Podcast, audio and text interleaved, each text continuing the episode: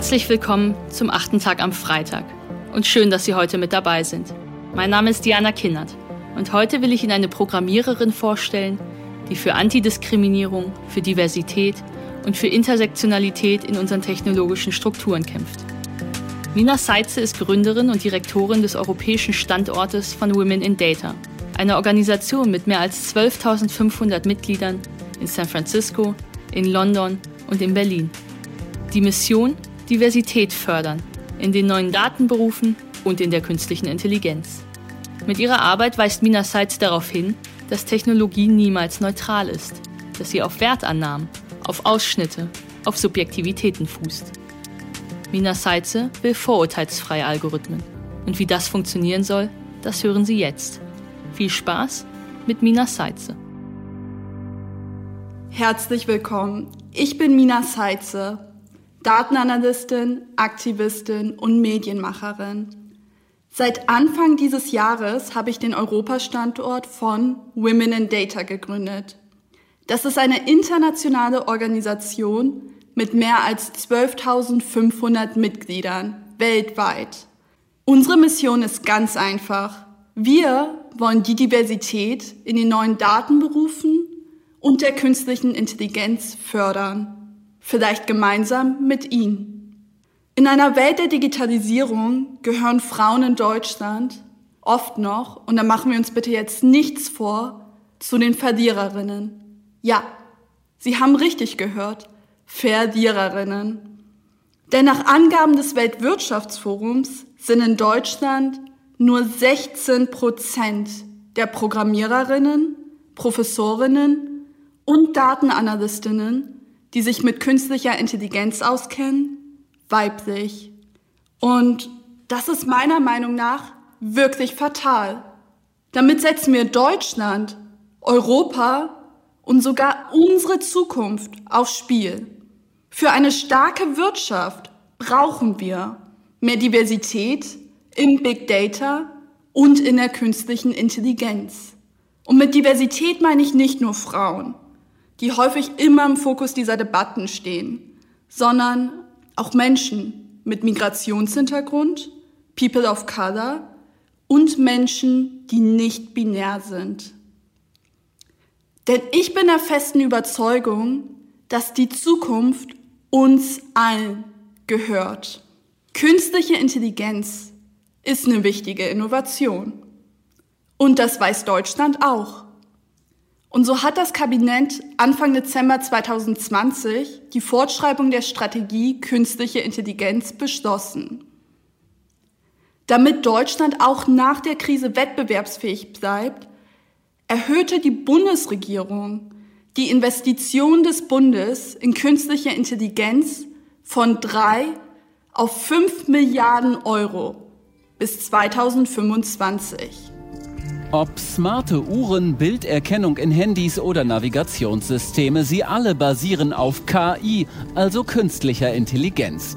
Studien sehen die Branche jährlich um 25 Prozent wachsen. Die Industrienation Deutschland muss laut Bundesregierung unbedingt vorne mit dabei sein, auch wenn das Tempo der digitalen Revolution Ängste bereitet.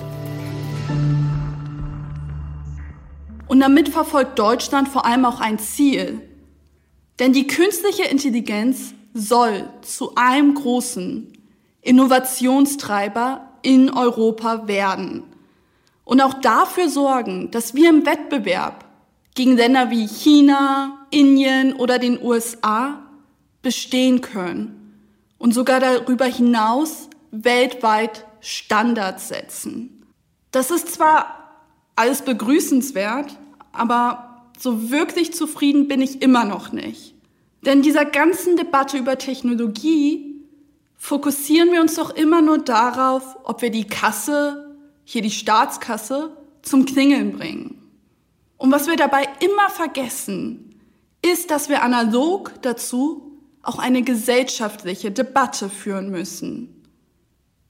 Das bedeutet für mich auch, dass wir die Gefahren wie Machtmissbrauch, und Voreingenommenheit nicht nur erkennen, sondern auch aktiv vorbeugen. Ich möchte jetzt an dieser Stelle, dass Sie Ihre Augen schließen. Stellen Sie sich mal folgendes Szenario vor. Sie möchten mit Ihrer Familie von Berlin aus in den Urlaub verreisen.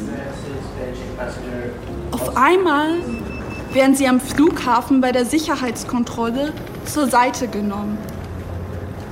Man nimmt Sie mit in einem separaten Raum, wo Sie befragt werden.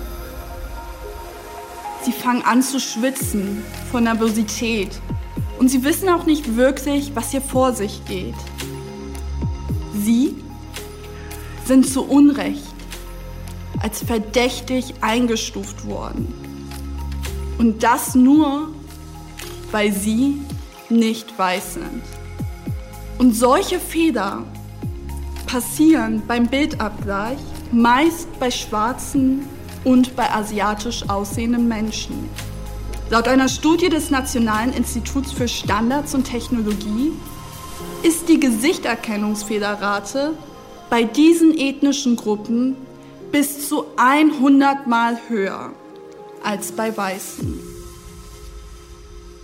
Schon 2017 hat Heiko Maas in seiner Rolle als deutscher Justizminister auf einer Konferenz Maßnahmen gefordert, die vorurteilsfreies Programmieren fördern sollen.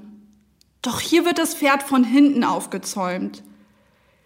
Der Schlüssel zur vorurteilsfreien Programmierung von Algorithmen klingt so banal, wie er auch ist.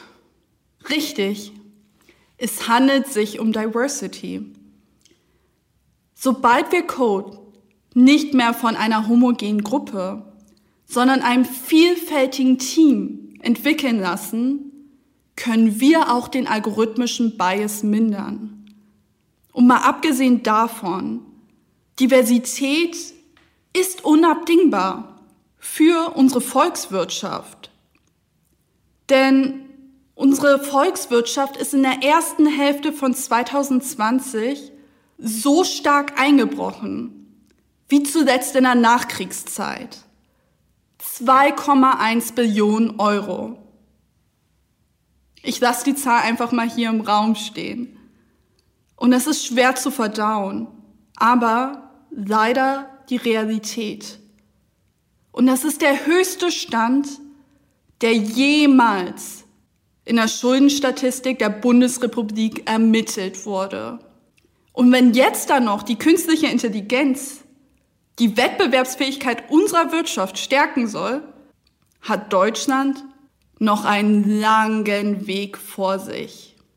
Mehr als die Hälfte der Unternehmen in Deutschland können Projekte wegen fehlender Experten nicht umsetzen.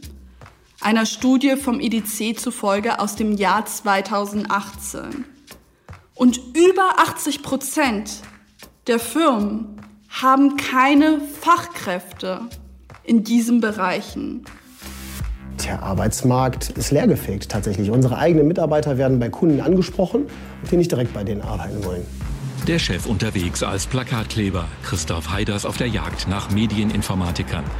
Das bedeutet natürlich einfach eine Verlangsamung auch unseres Wachstums, sage ich mal. Wir könnten viel mehr machen für unsere Kunden und auch für neue Kunden. Und ähm, ja, es bedeutet vor allen Dingen aber auch für die bestehende Mannschaft natürlich eine hohe Mehrbelastung. Wo bleibt der Nachwuchs? 90 Plätze gibt es im Bereich Medieninformatik an der Fachhochschule Düsseldorf. Es herrscht Numerus Clausus. Aber nicht wenige brechen das Studium vorzeitig ab. Teilweise daran, dass Studierende mit einem ja, nicht ganz richtigen Bild dessen, was man hier studiert, zu uns kommen. Ähm, die lesen dann zum Beispiel nur Medien und vergessen die Informatik dabei und wundern sich dann in den ersten Semestern, dass äh, man Informatik am Rechner studiert und was dann selber programmieren muss und dass nicht nur Bilder gemalt werden. Und wenn Sie, genauso wie ich, die Staatskasse wieder aufpäppeln möchten, dann sollten Sie auch endlich begreifen, Diversity ist keine Employer Branding Strategie oder eine Corporate Social Responsibility Maßnahme. Wir machen das Ganze nicht aus Altruismus oder weil es das Richtige ist zu tun, sondern am Ende des Tages ist die Förderung von Diversität schlicht ergreifend auch Wirtschaftsförderung. Denn mehr Teilhabe von Frauen, Menschen mit Migrationshintergrund, People of Color und nicht-binären Menschen am digitalen Arbeitsmarkt fördert unsere Volkswirtschaft. Und alleine um dem Fachkräftemangel entgegenzuwirken, ist es sinnvoll, diese Minderheiten, die ja eigentlich gar keine Minderheiten sind, zu fördern. Ich habe jetzt genug herumgejammert und jetzt stellt sich doch die Frage, was wir tun können, um diese Person für Zukunftstechnologien wie Big Data und künstliche Intelligenz auszubilden und zu fördern. Was können wir tun als Gesellschaft, Wirtschaft und Staat? Eine Säule unserer Gesellschaft sind gemeinnützige Organisationen wie Women in Data, um Frauen für Zukunftsthemen zu begeistern. Aber jetzt mal ganz ehrlich, der Fokus ist doch viel zu eindimensional gedacht. Und das sorgt nur für weitere Ausschlüsse. Frauen vor? Ja. Mit großem Ausrufezeichen. Unbedingt. Aber nur, wenn vielfältige Eigenidentitäten aller Menschen, die sich als Frau identifizieren, und aller Menschen, die nicht binär sind, von uns mitgedacht werden. Das Stichwort lautet hier Intersektionalität. Und davon braucht es wirklich viel mehr in der Organisations- und Vereinskultur in der Tech-Industrie. Auch sollten Unternehmen jetzt endlich mal lernen, offen gegenüber dem beruflichen Quereinstieg zu sein. Sowohl für Akademiker als auch Nicht-Akademiker. Wir können es uns nicht mehr leisten, Menschen mit geradlinigen Lebensentwürfen einzustellen. Die Digitalisierung geht Hand in Hand mit dem Prinzip des lebenslangen Lernens. Und das bedeutet auch, dass wir Bildung erlangen können und uns neue Skills beibringen können, wie die agile Produktentwicklung oder auch das Programmieren, außerhalb formaler Bildungsinstitutionen. Und umso wichtiger ist es auch, dass wir Hochschulabbrecher und Quereinsteiger vorurteilsfrei begegnen und im Bewerbungsprozess berücksichtigen. Und es muss sich endlich der Unterricht an den Schulen und Universitäten ändern, damit wir als Deutschland zukunftsfähig aufgestellt sind. Wenn ich mich mal an meinen Mathematikunterricht erinnere, weiß ich noch, dass ich Statistik gelernt habe, ohne in der Lage zu sein, Statistiktools zu bedienen. An der Universität habe ich veraltete Programmiersprachen gelernt, die am Ende, böse gesagt, kein Schwein auf dem Arbeitsmarkt gebraucht hat. Deswegen ist es so wichtig, dass wir die neue Generation zukunftsfähig machen, damit diese auch befähigt sind, in den Arbeitsmarkt Fuß zu fassen. Ein Deutschland, das für alle funktionieren soll, können wir nur gemeinsam entwerfen. Und für eine gleichberechtigte Zukunft brauchen wir mehr Diversität, insbesondere in den Zukunftstechnologien wie Big Data und künstliche Intelligenz. Denn die Zukunft gehört uns allen.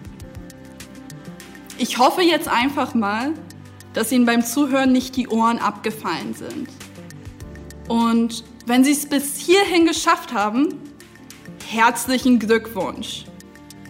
Ihnen gebührt meine höchste Anerkennung. Bleiben Sie munter und gesund in diesen besonderen Zeiten. Wie Merkel einst sagte, wir schaffen das. Ich störe mich schon lange daran, dass Zukunfts- und Technologiedebatten technokratisch geführt werden. Die Maschine gilt als die Zukunft. Dabei wird zu selten gefragt, was macht diese Maschine überhaupt aus? Und denkt sie wirklich jede und jeden in dieser Gesellschaft mit? Die Maschine. Das können Filter und kuratierte Suchergebnisse sein.